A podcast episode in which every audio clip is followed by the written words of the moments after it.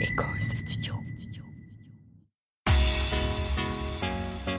Bah, je pense qu'on est parti. Enfin, ça y est. C'est toujours un peu long le démarrage, tu sais. Quoi. Plus, plus tu fais de la vidéo, plus tu commences à, à prendre du temps à chaque fois que tu te lances. C'est aussi agréable d'avoir le temps de se poser.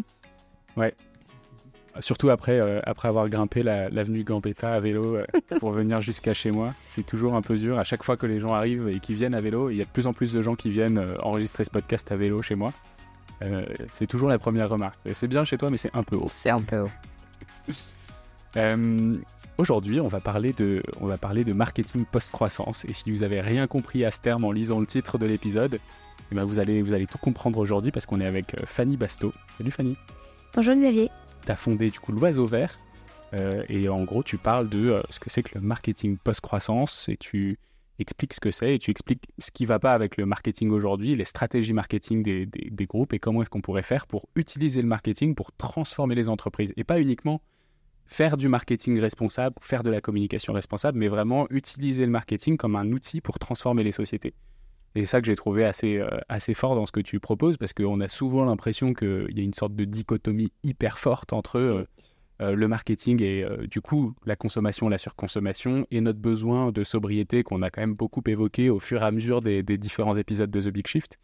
Euh, et du coup, voilà, je trouvais ça important et, euh, et super intéressant de voir bah, que ça peut être un levier de transformation et que ça peut être un levier positif. Mm. Euh, donc voilà. Et merci de faire de la place du coup au marketing dans la transition écologique parce que c'est un peu le parent pauvre. Euh, et c'est euh, c'est plus que le parent pauvre, c'est l'ennemi juré de la transition écologique. Bah, c'est clair. Alors que je suis absolument persuadée qu'on se prive d'un outil extrêmement puissant. Euh, et dans le fait que euh, on a ce triste constat de voir qu'on n'arrive pas à bouger assez vite et assez, euh, et assez rapidement avec les consommateurs, les entreprises et l'État, je crois que Mm. le marketing est un des outils qui pourrait tous nous mettre en mouvement. Ouais, et puis surtout, tu vois, on... bon, j'ai fait une école de commerce, c'était il y a, a 6-7 ans maintenant, mais c'est des trucs, c'est des choses qu'on nous a enseignées comme étant des grandes vérités générales. Et du coup, quand tu dis, en fait, on peut pas l'utiliser parce qu'il n'y a rien qui va bien dans cet outil-là, Ouais. t'as l'impression que tu as foutu en l'air quelques années de, de formation pour de vrai. Quoi. Et euh, je pense que Ouais. c'est le cas de beaucoup de jeunes qui sortent d'école de commerce. Et c'est aussi pour ça qu'on a l'impression qu'il y a beaucoup de jeunes ingénieurs Mhm. qui sont très engagés sur la partie énergétique, sur la partie un peu technique de la transition écologique et qu'on laisse pas énormément de place pour ces jeunes euh, qui sont euh, des jeunes qui sortent d'école de commerce et qui se disent en fait tout ce que j'ai appris c'est comment faire pour que la société aille dans le même sens que celui dans lequel elle va depuis, depuis longtemps. Quoi. Je suis d'accord. Alors c'est un peu, c'est un peu triste ce constat, mais Ouais, c'est un peu manichéen, je dois dire, mais parce que je Non, force le trait pour qu'on pour qu'on comprenne Mais non, truc, mais, quoi. mais tu as raison de le dire comme ça, et c'est vrai, on enseigne toujours le marketing que moi j'appelle le marketing Kotler et Dubois. Donc, euh, c'est un Le marketing euh, c'est c'est le, c'est la, le- la, la bible du, du marketeur euh, en école de commerce, c'est Kotler et Dubois. On Ah oui, est à la ouais. 13e euh, édition, je crois, peut-être que j'ai un peu de retard. On avait Pearson, je pense. Oui, aussi. Euh, ça marche aussi. Euh, et en fait, c'est un marketing qui est pensé, euh, moi, ce que je dis de manière très, très basique et simple, pour faire vendre plus à plus de gens, plus longtemps, plus cher et plus souvent. Voilà. Donc, ça, c'est le marketing classique et qui est toujours enseigné, qui repose sur euh, des stratégies, des outils qui ont été pensés dans les années 80 aux États-Unis. Pour la plupart, donc, euh, il faut bien le dire, une société qui était en pleine croissance, c'était le début de l'ère de la consommation de masse, c'était une société de plein emploi, on était très loin, même s'il y avait déjà euh, des, personnes qui alertaient sur les limites planétaires, très très loin d'une conscience écologique. Et du coup, ce qui, ce qui pour moi crée un hiatus énorme, c'est qu'on continue à utiliser ces outils, cette théorie, pour penser un monde qui doit absolument euh, ralentir et se réinventer. Donc euh, c'est là où il y a un problème. Alors le marketing responsable se développe et on l'enseigne de plus en plus, et heureusement, mais je crois que ça ne suffit pas. C'est pour ça que j'ai fondé le marketing post-croissance qui est un renversement du marketing euh, à trois niveaux, euh, académique, théorique, et puis à trois aussi niveaux pratiques. Voilà, le marketing responsable, c'est un marketing classique uniquement appliqué à des produits qui se disent responsables. Donc Ouais. c'est déjà bien, euh, mais c'est pas suffisant parce que ça continue à être une incitation à la consommation. Ce qui nous amène pour moi à des injonctions paradoxales terribles euh, où on nous dit il faut être sobre, mais il faut continuer à consommer sobre. Voilà. Et puis euh, à des euh, allégations où acheter un produit sauve la planète, parce que fondamentalement c'est un produit responsable, mais oui, est-ce que l'acheter sauve vraiment la planète? Ça continue à soutenir une consommation. On va, on va euh, faire un peu toute cette euh, séparation entre marketing responsable, marketing post-croissance, communication, marketing, etc. Mais avant ça, j'aimerais qu'on revienne un peu à, ton parcours. Oui. pourquoi est-ce que toi, tu as. qu'est-ce que tu as eu comme déclic? Tu as, eu des, des, expériences dans des grandes écoles de l'expérience marketing? On parle souvent de Procter Gamble, de Pernod Ricard comme étant des écoles du marketing en France, en Europe. Euh, donc toi, tu as, vécu ça. Qu'est-ce qui a fait que tu as changé? Qu'est-ce que tu as appris là-bas que tu as réutilisé derrière? Je pense que la première chose que je dois dire, c'est de rendre hommage à mes deux racines euh, familiales, l'une étant euh, vigneron, viticulteur en Dordogne. Et donc c'est apprendre à vivre avec le temps, avec cette humilité liée à la terre, qu'on on peut perdre un an de travail en 30 secondes de grêle. Euh, et donc ça, ça m'a connecté très très fort euh, à, la nature, avec un grand-père qui me disait, moi, mon maître, c'est le temps. Euh, et puis de l'autre côté, une tradition médicale et du coup le, soin, l'humain qui, qui, remonte en permanence dans la manière dont moi j'aborde les choses. voilà, donc ces, ces, deux racines, je ne prends ni d'un côté ni de l'autre parce qu'on me dit Fanny, il faut, faut, tracer ta voie à toi. Euh, donc effectivement, je vais commencer par les humanités et euh, j'ai une formation euh, littéraire avec un parcours Hippocane, Cagne. j'ai travaillé pendant deux ans à la Sorbonne sur les racines du plaisir épicurien chez Montaigne. Je me suis régalée et puis je suis effectivement partie en école de commerce. Je suis entrée à l'ESSEC pour quatre ans. Je me suis éclatée. J'ai adoré découvrir cet univers. J'ai trouvé ça incroyable et j'ai fait mon apprentissage chez Pernod Ricard. J'étais extrêmement fière de rentrer dans effectivement qu'on appelait encore, euh, parce que je pense que c'est un peu moins le cas aujourd'hui, euh, une grande école du marketing. Euh, donc comme L'Oréal. Je pense que c'est toujours le cas, mais je pense qu'il y a de plus en plus de marketeurs qui se questionnent. mais j'étais très très fière et donc je porte ce document de, pour signer mon apprentissage au, je ne sais plus comment ça s'appelle, mais à l'espace pédagogique étudiant de l'école et il me tamponne et signe le contrat en me rendant la, euh, le, feuillet avec une question qui m'a giflé à l'époque. Ils m'ont dit, euh, enfin, elle m'a dit, cette dame, ça ne vous dérange pas de travailler pour la cirrhose du foie? Hmm. Et en fait, je crois que c'est grâce à elle que j'ai la première prise de conscience que le marketing a une responsabilité. Euh, voilà, donc je suis partie chez Bernard Ricard un peu moins la fleur au fusil. Tu, lui avais répondu quoi à l'époque? Juste interloqué, t'as rien dit si, en fait. J'étais, euh, j'y avais pas du tout pensé et ça m'a amené à beaucoup, beaucoup réfléchir. Est-ce qu'on peut inciter à boire de l'alcool, même si elle est encadrée aujourd'hui par la loi Evin euh, Est-ce que euh, le sujet est libre en fait? Et c'est bien lui qui décide Enfin, ça pose beaucoup de questions philosophiques. Et donc, je suis partie apprendre le marketing chez Pernod Ricard. J'ai appris euh, beaucoup. Euh, j'ai observé, écouté. Euh, pour autant, très vite, je ne pouvais pas rester là-dedans. Alors à l'époque, j'étais loin d'une conscience écologique. Je suis, je suis, honnête, on est en 2008-2009. Moi, je ne suis pas encore sensible à ces questions-là. Mais... peu de gens dans le grand public, ça reste encore quelque chose de très scientifique à l'époque. Mm. Mais en revanche, je commence vraiment à à me poser des questions de, de responsabilité des grands groupes, de la manière dont on travaille, euh, de, de la place qu'on fait aux aspérités, euh, de la pression qu'on met, euh, voilà, qui sont des questions d'écologie en fait. et ça, voilà, ça, ça me questionne et ça me fait partir vers d'autres horizons. Ok, et du coup, des horizons marketing ou tu as, as, travaillé peut-être dans d'autres groupes avant de... Non, alors c'est ça qui est très particulier, c'est que euh, en fait euh, l'expérience chez Pernod Ricard, c'est ma seule expérience en service marketing. Je me suis mise à mon compte euh, en, par la suite parce que je me suis dit que si j'étais pas bien chez Pernod Ricard, qui est une super boîte où il y a une super ambiance et une vraie convivialité, des produits magnifiques, je serais pas bien dans beaucoup de boîtes. Mm. donc je me suis dit qu'il fallait tout de suite tenter l'aventure. Je suis partie en Chine. J'ai travaillé pour le château d'Ikem. Et puis là-bas, en fait, en Chine, j'ai découvert que le Graal, c'était pas le CDI, qu'on pouvait faire euh, plein de choses, qu'on pouvait prendre des risques, rencontrer des gens, euh, euh, lancer plein, de, plein de projets. Et donc, je suis rentrée là, en France avec la tête disponible à plein de choses. Et, c'était magnifique d'avoir cette expérience à ce moment-là.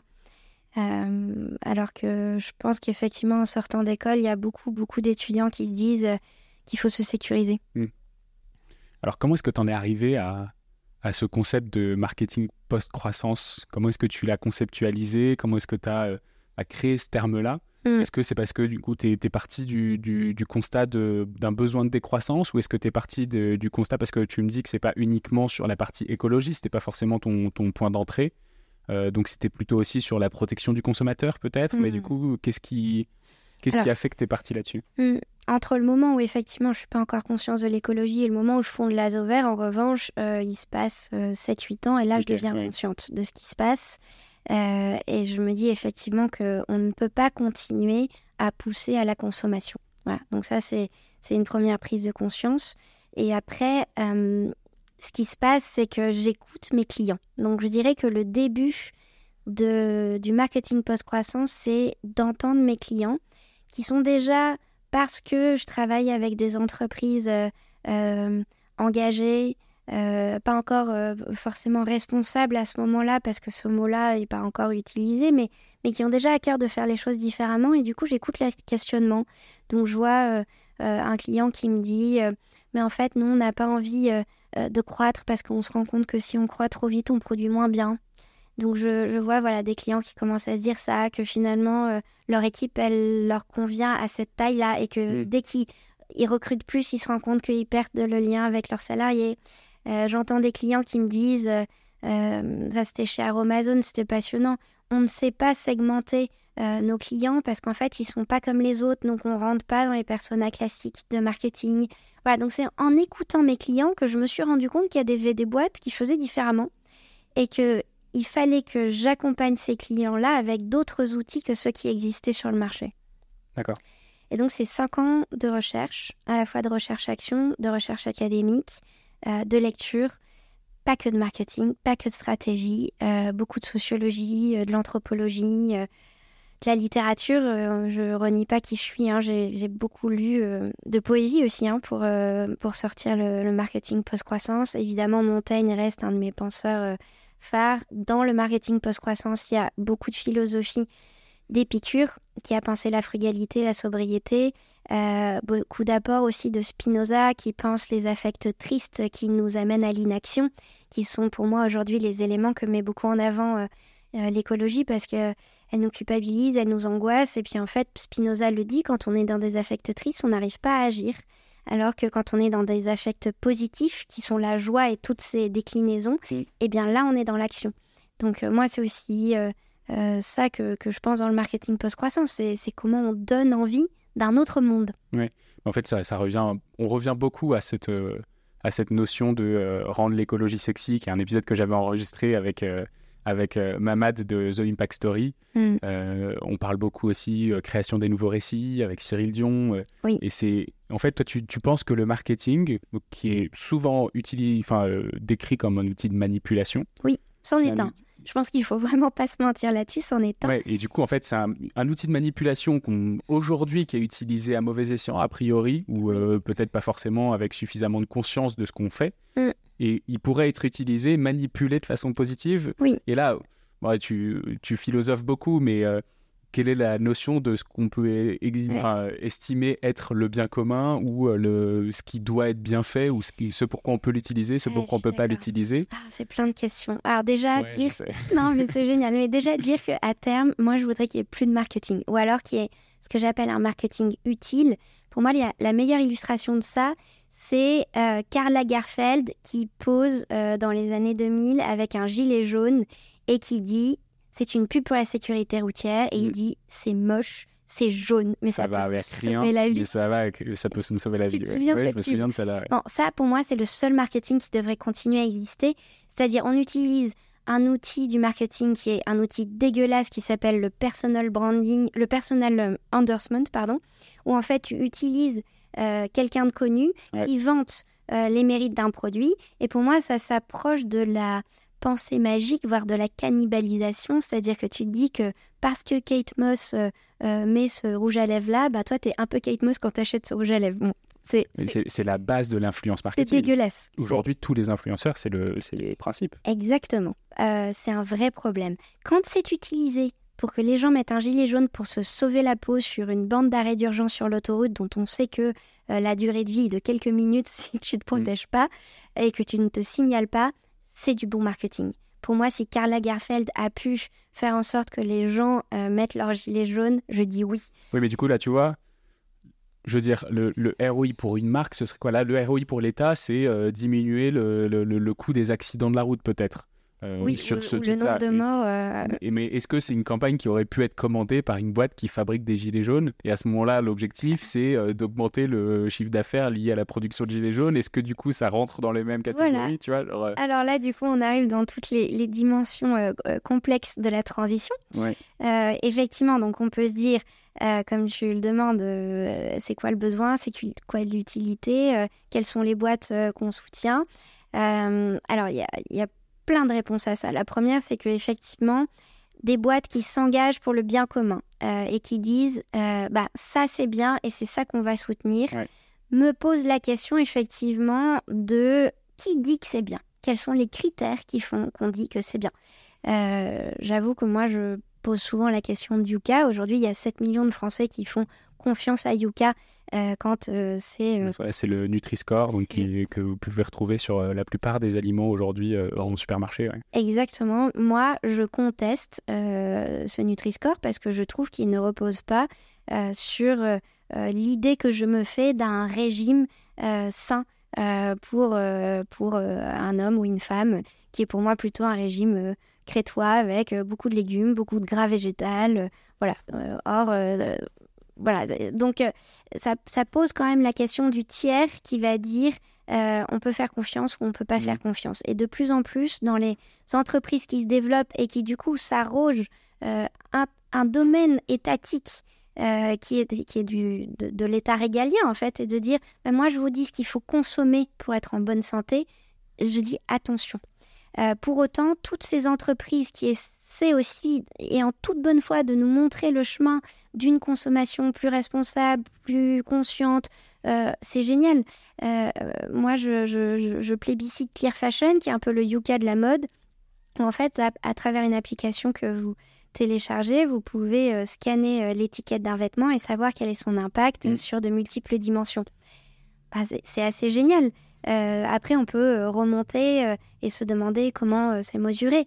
mais déjà de se dire, bah voilà, ce t-shirt, il a plus d'impact que celui-ci. Est-ce que vraiment j'ai besoin de ce t-shirt-là? Sachant que en moyenne, un vêtement en France est porté sept fois. Bon, ça peut, ça peut permettre de remettre les choses en perspective. Ok. mais Bon, il y, a beaucoup, beaucoup de choses dans, dans, ta réponse et il y, a, beaucoup de choses aussi qu'il faudrait qu'on qu'on étudie un peu plus en profondeur sur la partie euh, manipulation, sur la partie euh, qu'est-ce qui, euh, qu'est-ce qui est le bien de toute façon, et ça c'est très très très subjectif. Mm. Il y avait quand même trois points quand j'ai préparé cet épisode que j'avais retrouvé dans le modèle que tu proposes sur ton site. D'ailleurs, un super PDF gratuit que vous pouvez tous télécharger en allant sur le site de l'Oiseau Vert. il y avait trois je crois que c'était des piliers ou des pivots que tu appelais ça, du, marketing post-croissance. Oui. Qu'est-ce que c'est pour essayer de séparer ça un peu de la partie euh, bah, euh, marketing responsable, mm. marketing post-croissance? Qu'est-ce qui fait qu'aujourd'hui une boîte pourrait se dire, OK, là, je suis sur les bons rails euh, dans, dans la création de, d'une vrai, d'une vraie valeur, mm. d'une vraie valeur sociale écologique? Alors, le premier, c'est de se dire qu'il faut switcher d'un marketing de consommation à un marketing de mission c'est-à-dire se dire que le marketing ne vient plus soutenir une production et, euh, une consommation, mais un marketing qui euh, soutient la mission qu'une entreprise euh, s'est fixée. Donc ça veut dire qu'il faut a priori au préalable avoir créé une raison d'être, une mission sociale, une mission de société pour une entreprise, et que sans ça, finalement, ça, enfin, une entreprise n'a pas forcément de vocation à exister si elle n'a pas déjà fait ça avant. Je pense qu'aujourd'hui, c'est un petit peu la, la, la, première pierre angulaire mm. euh, de, effectivement du ça, veut dire, ça veut dire que ton prérequis euh, pour pouvoir dire ok je fais du marketing post croissance c'est-à-dire j'ai une sensibilité enfin c'est euh, tu disais marketing de mission versus marketing de communication ça veut dire mm. je dois promouvoir quelque chose qui est de toute façon bénéfique pour la société selon des critères plus ou moins objectifs en fonction de ce qu'on a trouvé mais par exemple si tu prends une boîte qui fait de, de, la cosmétique responsable mm c'est a priori bien euh, parce que euh, bah, probablement moins de, moins d'éléments, moins d'éléments chimiques, moins de perturbateurs endocriniens, probablement moins de déchets dans la nature, si c'est zéro déchet.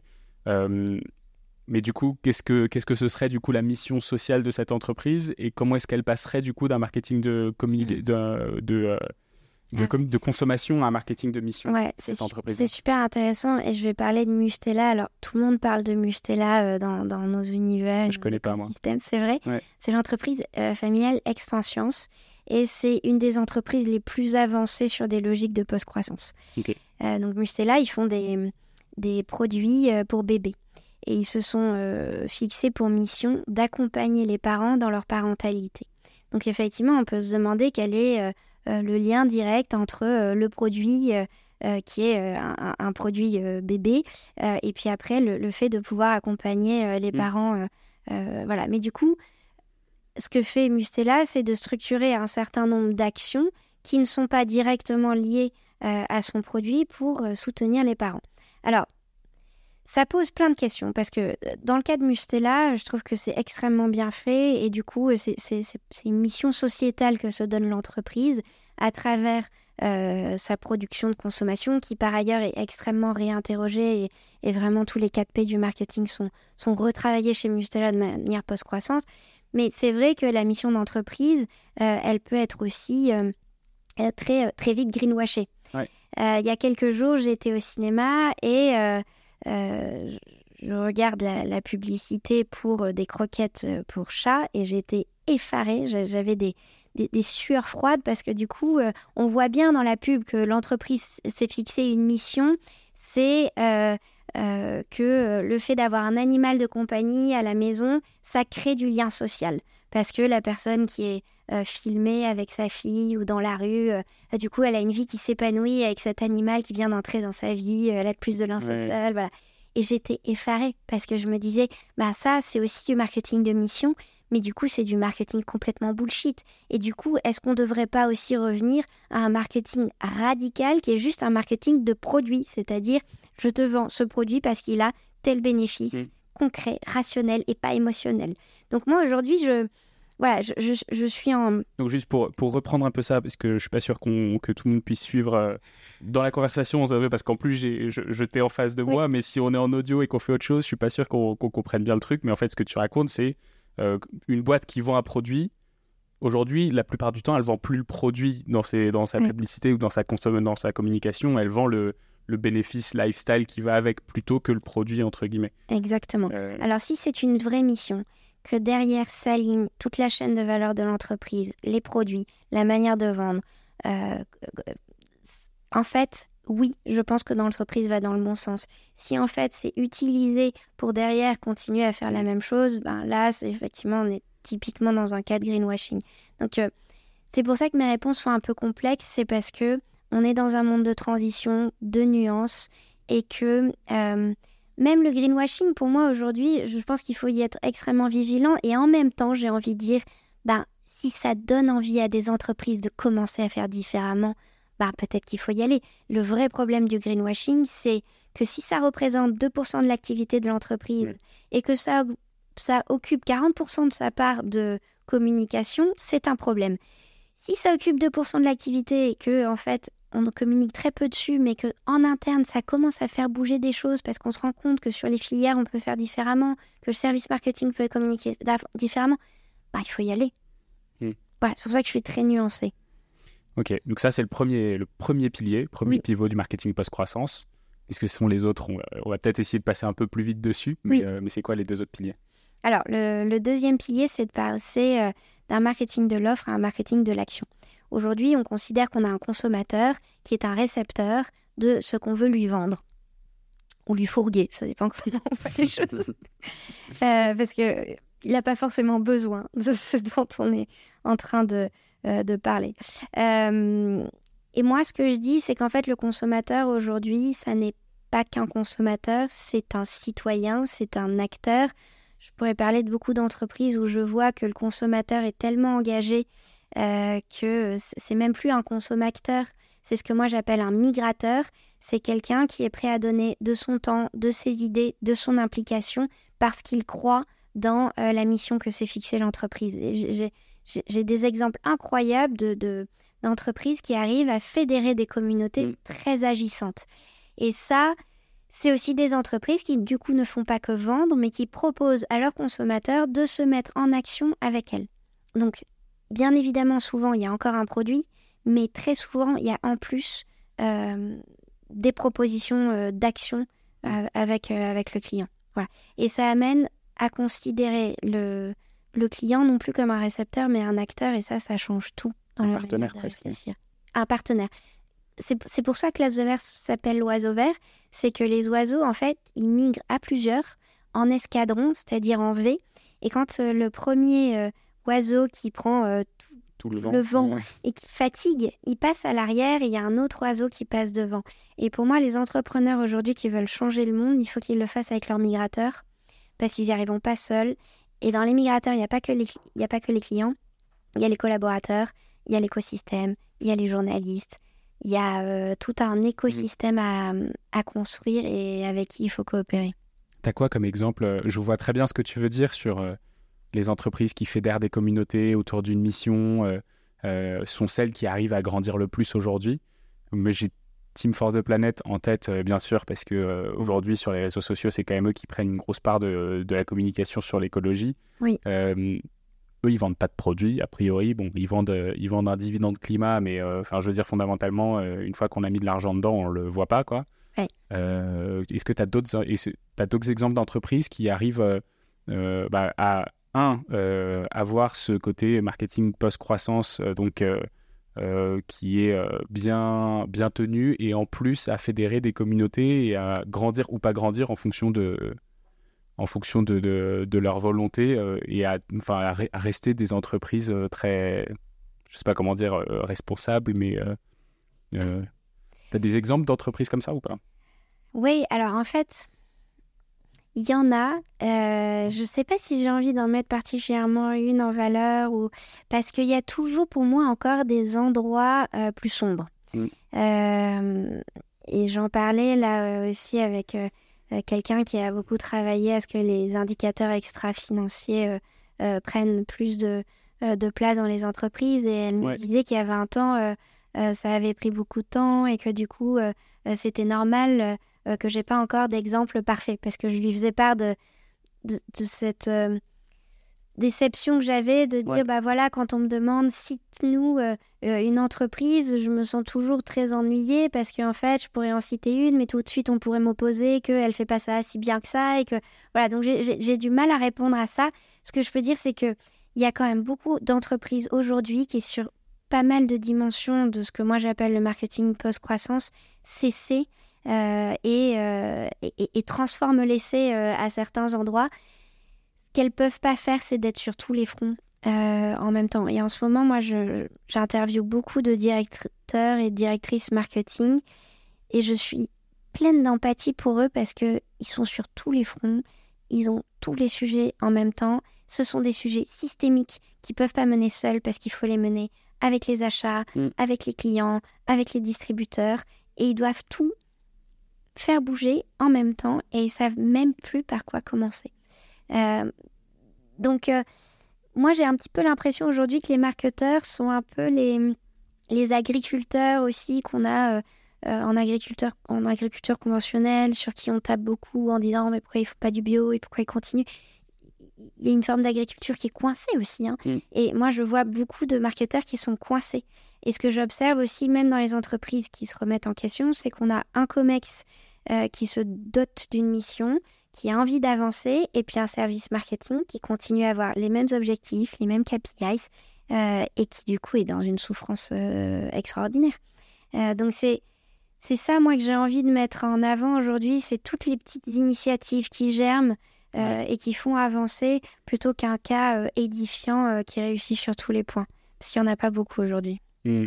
Mais du coup, bah, peut-être sans, donner d'exemple alors, mais tu vois, tu, parles de cette dissonance pour les services marketing. si on prend l'exemple d'un groupe qui devrait se transformer, donc tu disais en introduction qu'en fait on passe d'un marketing de vente à un marketing qui transforme la mission sociale de l'entreprise. Donc ça, c'est quelque chose qu'on mettrait en plus sur la tête de, en charge, en charge de travail du service marketing. Est-ce que par où, par où pourrait commencer un groupe ou un service marketing Donc, admettons que le COMEX soit à peu près OK pour se lancer dans des expérimentations sur des marketing différents et du coup mhm. sur une transformation de l'activité. Par où est-ce qu'une boîte pourrait commencer? Euh, une boîte qui aujourd'hui est plutôt en marketing conventionnel. Euh, prenons Total Energy qui euh, fait de la communication à 98% sur l'énergie renouvelable et à 2% sur 70% de son activité qui est encore du, du, pétrole conventionnel. S'ils avaient envie de se transformer au service marketing maintenant, là, et ce serait quoi la, première étape pour, pour un service marketing engagé pour se dire, OK, à partir de maintenant, voilà les, les les, peut-être les trois points clés qu'il faut qu'on arrive à mettre en place assez rapidement. Ouais. c'est drôle, ça me fait penser à une conférence que j'avais entendue euh, chez Orange euh, où Jean Covici euh, intervenait. Et puis, du coup, quelqu'un de chez Orange dit Mais qu'est-ce qu'on devrait faire, nous, en premier, pour pouvoir être plus responsable Et il a pris quelques secondes et il a dit Arrêtez les antennes 5G Non, même pas. Il a dit Il faudrait que vous expliquiez à vos clients qu'il faut qu'ils arrêtent d'acheter des téléphones. Et donc, en fait, c'est un tel renversement du modèle économique de l'entreprise euh, que euh, c'est euh, presque inentendable à ce stade-là. Oui, c'est ça. Donc, Total. C'est un très bon exemple, c'est exactement ce que j'avais en tête. Exactement. donc... Tu as posé la question, mais c'est la bonne réponse. donc, Total, moi, je serais dans une dans une réaction et une réponse aussi radicale que celle que Jean-Marc Jancovici fait à Orange. Il faut que vous disiez à vos clients de plus passer à la pompe c'est là qu'il faut transformer les modèles économiques de manière absolument radicale.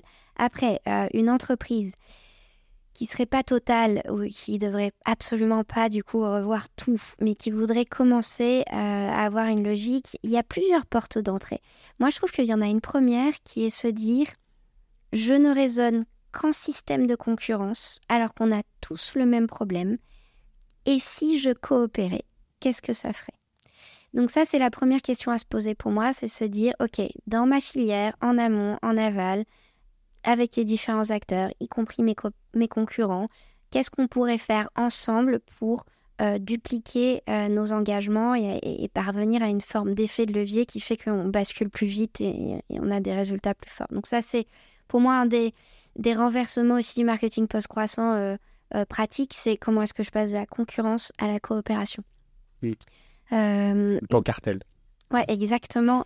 C'est pour ça qu'il faut une ligne de crête un peu nuancée parce qu'effectivement euh, ça reste euh, ça reste la ligne de crête.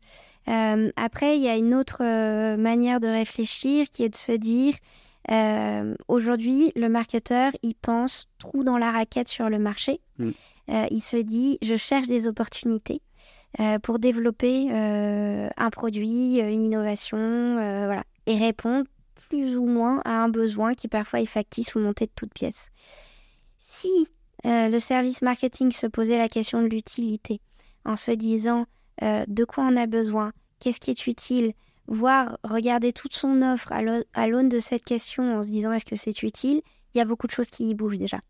Et on peut euh, déjà se poser la question de est-ce que je conserve ce produit, par quoi est-ce que je le remplace, est-ce que vraiment je vais sur cette innovation, à quel besoin ça répond. C'est tout, tout, le problème aussi de la sursegmentation aujourd'hui en, marketing. Euh, on fait, euh, si on reste dans la cosmétique, euh, des crèmes pour des, des, peaux fragiles, des peaux pré-ridées, des peaux très ridées, des peaux sèches, des peaux atypiques. Bon, au final, à quoi ça nous mène? À de la surproduction. Ok. Et du coup, ce serait quoi la solution? Ce serait une crème pour tous Est-ce que ça fonctionnerait? Est-ce que tu vois je pense qu'il faut absolument réduire euh, la production et donc les références. Euh, il faut arrêter de faire croire que nos besoins euh, sont si spécifiques que ça. et du coup, trouver le bon équilibre du, de la sursegmentation et de la sous-segmentation, parce que oui, il ne faut pas nier certaines différences. Mais moi, ce qui m'attriste là-dedans, et c'est une question d'une étudiante il y a 15 jours, à qui, euh, enfin, étudiants à la Regent School, donc à qui j'enseigne le marketing post-croissance. Donc, il y a des endroits euh, où on, enseigne le marketing post-croissance, et à qui, euh, qui me pose cette question-là.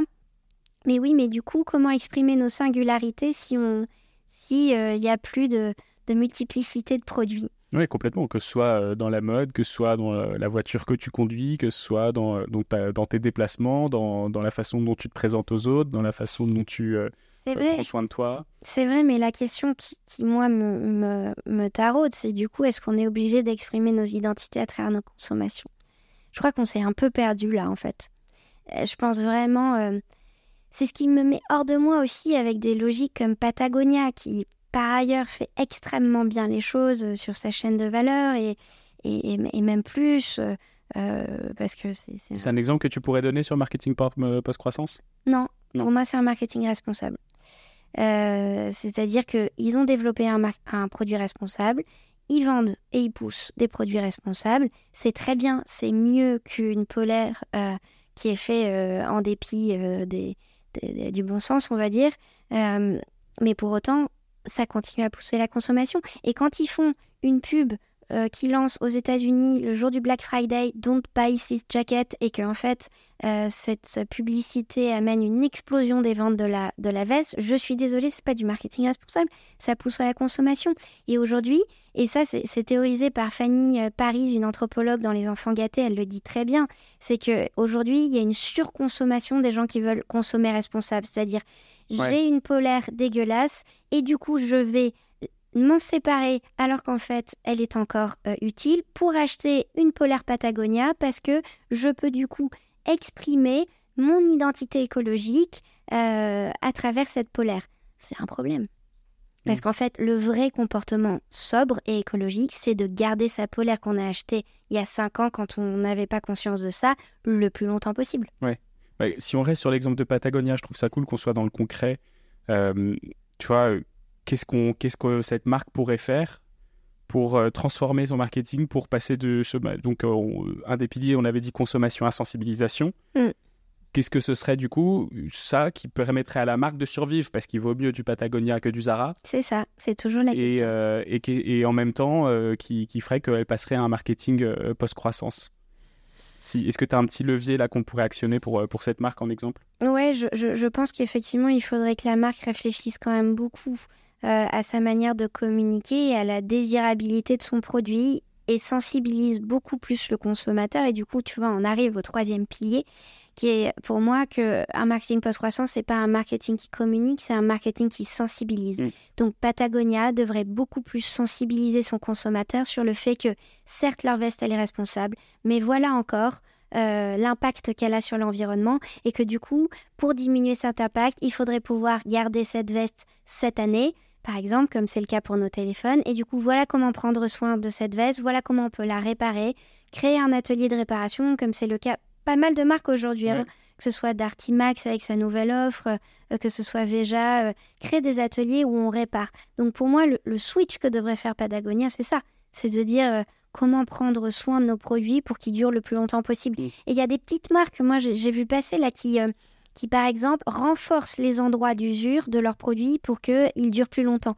Donc mettre des coudières, parce que c'est là, que ça se- c'est là que ça se craque à un moment. Euh, par exemple, ça, moi je trouve que c'est des gestes que pourrait faire Patagonia qui les ferait basculer du responsable au post-croissant. On a enregistré un épisode la semaine dernière avec Fago. Oui, Fago, ils affichent Oui. sur tous leurs produits euh, le, le coût environnemental. Sur leur site, ils disent voilà ce que vous pourriez faire pour les entretenir. Pour c'est euh, un très les- bon exemple. Ouais. Euh, D'un autre côté, Fago, ils font aussi de la pub pour leurs produits. euh, Oui. Ils, euh, ils peuvent offrir des, euh, de- des, des, des vêtements ou du textile ou à des, à Oui. des partenaires. Est-ce que du coup, ça s'inscrit dans du marketing post-croissance? Est-ce que Ça s'inscrit dans la transition, pour moi. Ouais. C'est vraiment en ce sens-là que la transition a du sens, c'est-à-dire qu'on bascule petit à petit et le plus vite possible vers un autre état du monde, qui préserve plus l'habitabilité que, euh, que d'autres entreprises. Donc, petit... tu vois, on a parlé d'entreprises régénératives euh, la semaine dernière avec Romain. voilà, exactement. Avec, Donc, euh, il y a effectivement les entreprises qui sont plus responsables et qui produisent avec moins d'impact que euh, les grands acteurs classiques. Donc c'est déjà euh, un grand pas de consommation d'aller vers ça. Maintenant, il y a les entreprises régénératives, c'est-à-dire qui donnent plus qu'elles ne prennent. Et donc c'est encore euh, effectivement un cap de consommation euh, qu'on doit passer. Et puis après, euh, pour moi, la vraie sobriété, j'ai un livre en, en préparation qui va sortir là-dessus, c'est c'est de la frugalité, c'est-à-dire la vraie sobriété, c'est quand même de ne pas acheter. Mm. Euh, voilà, et donc les entreprises devraient arriver à pouvoir sensibiliser le consommateur au fait que leurs produits sont rares, coûteux. voilà, et alors là, il y a des levées de boucliers parce qu'il y a toujours des, des gens qui, qui disent bah non, une entreprise, ça doit croître. Mais en fait, on... bah, il y a un peu ce... effectivement, ouais, c'était le sujet suivant. Ouais. Et alors, effectivement, mais je pense que c'est nier le fait qu'aujourd'hui, on ne doit pas seulement croître, on doit être résilient. Mm. Euh, on parle beaucoup de diminuer nos impacts carbone, mais maintenant, en fait, c'est trop tard. Enfin, c'est pas trop tard, il faut le faire, mais on sait déjà qu'on va devoir faire avec un monde euh, qui, est, euh, qui est en réchauffement et dont, du coup, les conséquences vont être extrêmement fortes et qu'on va pas pouvoir les éviter dans les années à, venir. Si vous voulez écouter l'épisode sur l'adaptabilité avec Juliette Noël, il était sorti juste pendant l'été. Voilà, donc. Petite pub. Bah non, mais en fait, c'est ça, c'est que les entreprises doivent aussi s'adapter. C'est-à-dire, est-ce que je continue à produire et à vendre alors qu'en fait, la matière première que j'utilise, elle sera peut-être plus accessible, ou elle va tripler de prix, euh, ou mon consommateur en voudra plus. Donc, euh, je ne dis pas euh, qu'il faut que les entreprises meurent, je dis simplement qu'il faut faire face à la réalité, il faut mmh. qu'elles s'adaptent. C'est faire un gros déni, je trouve, que de dire Oh ben nous, on, on est encore dans la croissance, on a des enjeux de croissance. Oui, mais lesquels et comment? Mais tu vois, alors c'est probablement les exemples les plus faciles de rester sur des entreprises du textile parce que c'est ce qu'on a le plus de facilité à, à, à, prendre en main euh, en tant que consommateur. Mais du coup, si on reprend Fago, effectivement, il m'avait parlé d'une euh, d'une mission qui était faire retourner, euh, faire, faire que les gens retournent en forêt, que les gens découvrent la forêt, qu'ils s'approprient la forêt, qu'ils comprennent ce que c'est. Il aujourd'hui, en fait, les gens ne vont plus en forêt pour se balader.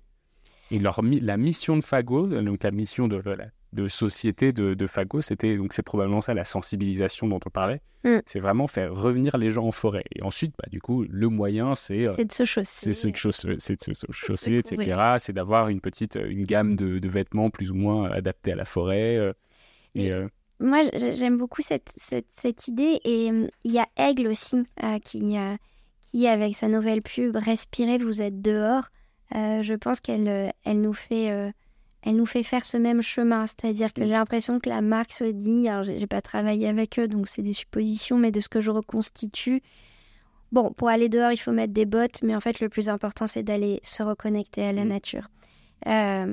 donc effectivement, ça c'est intéressant, c'est un premier point. Le deuxième point, c'est que si on revient aux besoins naturels et nécessaires définis par Épicure, il n'y en a pas beaucoup, se nourrir, boire, euh, se couvrir, s'abriter et euh, philosopher. On pourrait longtemps parler du quatrième point, euh, mais en tout cas, se couvrir, c'est-à-dire s'abriter, ça fait partie des besoins fondamentaux. Ce qui va plus, c'est d'utiliser un vêtement si peu de fois et de le jeter, mmh. d'en avoir tant d'exemplaires et de devoir le renouveler si souvent. Mais en fait, avoir des vêtements pour sortir dehors, oui, ça fait partie des besoins fondamentaux. Donc, voilà, après, on peut se dire, bah, c'est aller trop loin. Euh, et là encore, on peut taxer l'entreprise de greenwashing. On peut être aussi plus proche. Bah, il y a l'entreprise Chiloé qui est intéressante, qui, dit, euh, euh, voilà, en fait, nous, notre mission, c'est de remettre les gens dehors. Ils ont créé ce concept de micro-aventure pour que on trouve sexy d'aller dans le Jura et de prendre un train plutôt que d'aller trekker dans les Annapurna. voilà, mais moi, je trouve quand même que dans le chemin qu'on a à faire, ça va dans le bon sens. Il nous faut des étapes. C'est quoi les, les grands enjeux du nouveau marketeur, du coup, aujourd'hui? C'est tellement massif. Je pense déjà, parce que moi, je reçois tous les jours des mails de marketeurs qui sont en souffrance et qui me disent euh, bah, Merci l'oiseau vert, parce que j'avais l'impression d'avoir un métier qui était dégueulasse. Et quand je vois le, euh, les, postes de l'oiseau vert, je me dis qu'en fait, je peux être utile à quelque chose. Donc, euh, je pense qu'il faut que les marketeurs se rassérénent en disant qu'ils détiennent un savoir euh, qui peut être utile s'ils réfléchissent bien à l'endroit où ils vont mettre leur savoir en action. Un grand pouvoir implique de grandes responsabilités. La phrase est toujours d'actualité. Mais exactement. Et donc, je pense que c'est ce premier point. C'est vraiment de se questionner, de se dire, OK, voilà. Ça ne veut pas forcément dire déserter, mm. ni bifurquer. Ça veut peut-être se dire comment est-ce que je vais pouvoir euh, faire bouger les choses là où je suis. Euh, et parfois, il suffit d'une personne pour euh, faire bouger tout un service marketing.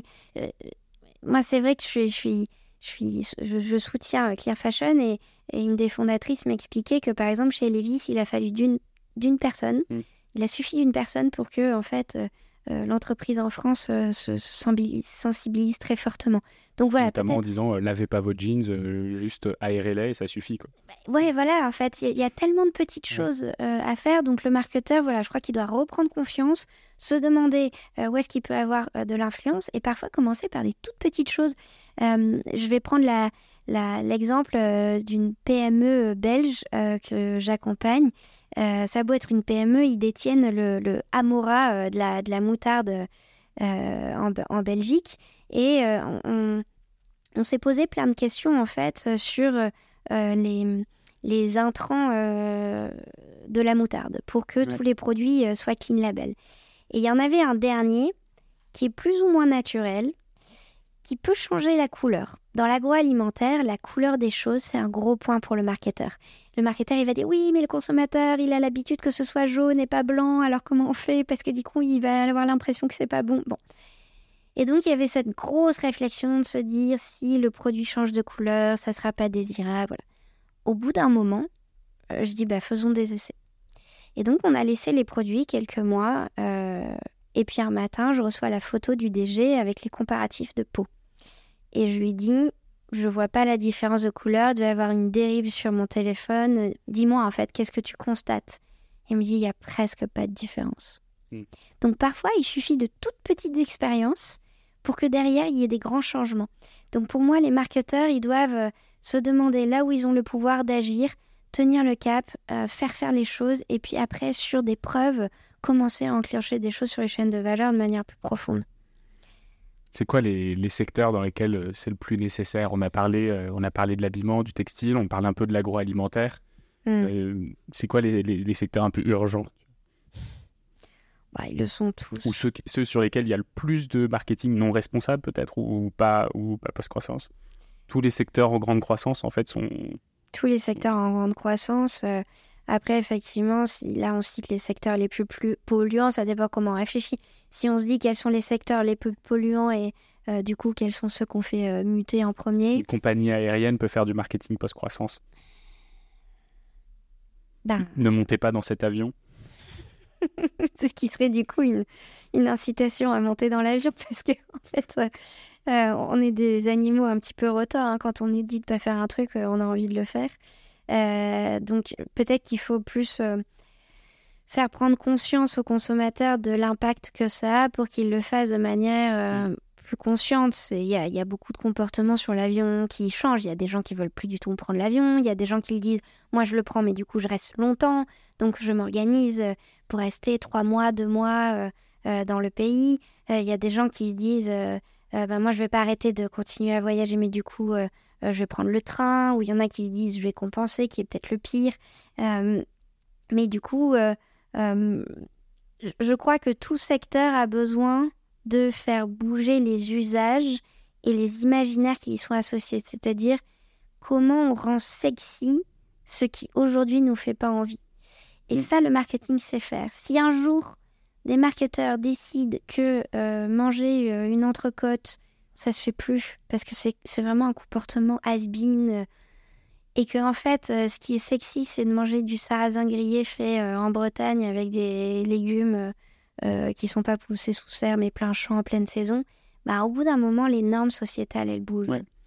Et ça c'est hyper intéressant. En sociologie on voit que moi j'aime bien prendre cet exemple. Moi je suis d'une génération où on fumait encore dans les bars quand j'ai commencé à sortir. Bah, aujourd'hui quelqu'un qui allumerait une clope dans un bar, mais tout le monde le regarderait tellement bizarrement. Ouais. Je pense que ça s'arrêterait pas au regard, mais ouais. Voilà, alors là, c'est la réglementation qui agit.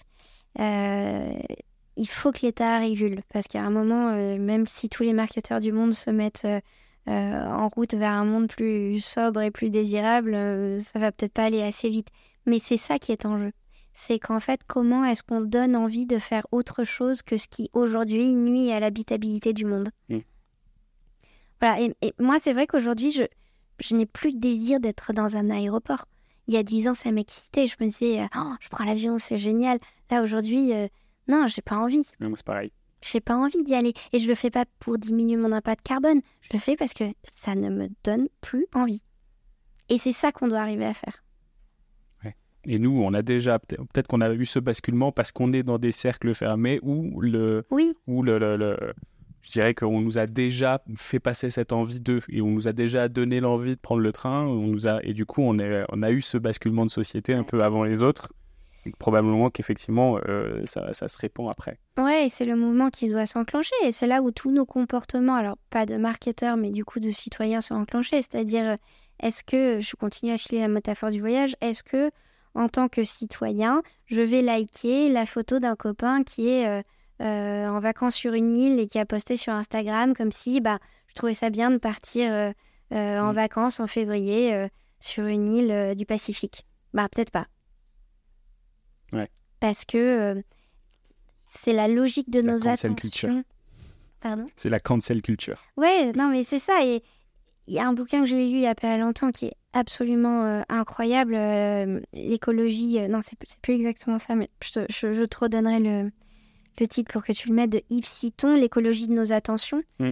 Euh, pour une écologie de l'attention. Pour une écologie de l'attention qui est extraordinaire et qui en fait nous amène à penser comment est-ce que euh, là où on dirige nos regards, ce à quoi on prête euh, nos oreilles, et tu vois, la logique du podcast, c'est aussi ça, participe en fait des effets de collectif parce qu'on est dans une société où plus quelqu'un euh, parle de quelque chose et plus c'est liké, mm. plus du coup cette information va remonter dans les algorithmes et va devenir de plus en plus visible. Donc en fait, il y a toute cette logique de nos attentions qui est extrêmement première. C'est qu'est-ce que je soutiens, qu'est-ce que je regarde, euh, qu'est-ce que je like, qu'est-ce que je fais remonter. Je crois qu'il faut qu'on soit conscient. Est-ce qu'on est tous marketeurs à notre propre niveau finalement? Exactement. Ben, je pense. Je pense et mon livre, il est grand public parce que j'avais envie de d'empuissancer le, le citoyen consommateur, de lui faire prendre conscience. En fait, il a vraiment ce grand pouvoir. Euh, aussi le dessiller et lui, lui montrer que toutes les techniques du marketing qui lui font désirer telle ou telle chose sont des techniques, mm. en faisant ce pari que quand on se rend compte qu'on est juste le fruit d'une stratégie, est-ce qu'on a encore envie d'acheter euh, ce qu'on veut nous faire acheter? Bah, écoute, c'est une très très bonne conclusion, à moins que tu avais euh, autre chose que tu voulais partager dans cet épisode. Des milliards de choses. bon, ça va faire une heure, donc on, s'arrêtera là et puis on refera probablement un épisode en 2024 si tu as envie. Avec euh, plaisir. Et bah, écoute, merci beaucoup d'être passé euh, dans le podcast, c'était super intéressant. si vous êtes encore là, bah, vous faites partie de nos auditeurs préférés. Merci beaucoup d'être d'être là et puis on se retrouve pour un épisode d'ici une petite dizaine de jours avec... Bah, je suis pas sûr de savoir encore avec qui ça va être. Donc euh, vous découvrirez, ce sera, la, ce sera la surprise. à très bientôt. Salut Fanny. Salut Xavier. C'est la fin de cet épisode de The Big Shift. J'espère qu'il vous a plu et que vous en avez retiré quelque chose pour votre vie quotidienne. C'est ça le plus important. C'est beaucoup plus simple de parler du sujet sensible de l'environnement quand ses amis ou sa famille sont vraiment informés. Alors partagez le plus possible The Big Shift, ça aidera tout le monde. Et si vous avez des questions, des sujets que vous souhaitez qu'on aborde, des invités que vous voulez entendre, ou tout simplement que vous voulez qu'on discute de cet épisode, envoyez-moi un message sur LinkedIn. The Big Shift est produit par Echoes Studio. Si vous avez un projet audio, contactez-nous sur www.echoes.studio. Merci d'avoir écouté jusqu'au bout. Je vous retrouve très bientôt pour un nouvel épisode.